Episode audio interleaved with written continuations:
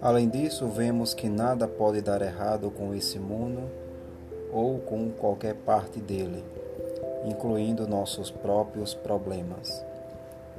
Se tudo está se movendo na direção da realização, então ele não pode estar errado e, na medida em que nossas questões pessoais são uma parte do todo, elas também não darão errado. Você e tudo o que você se relaciona estão se movendo na direção da completude.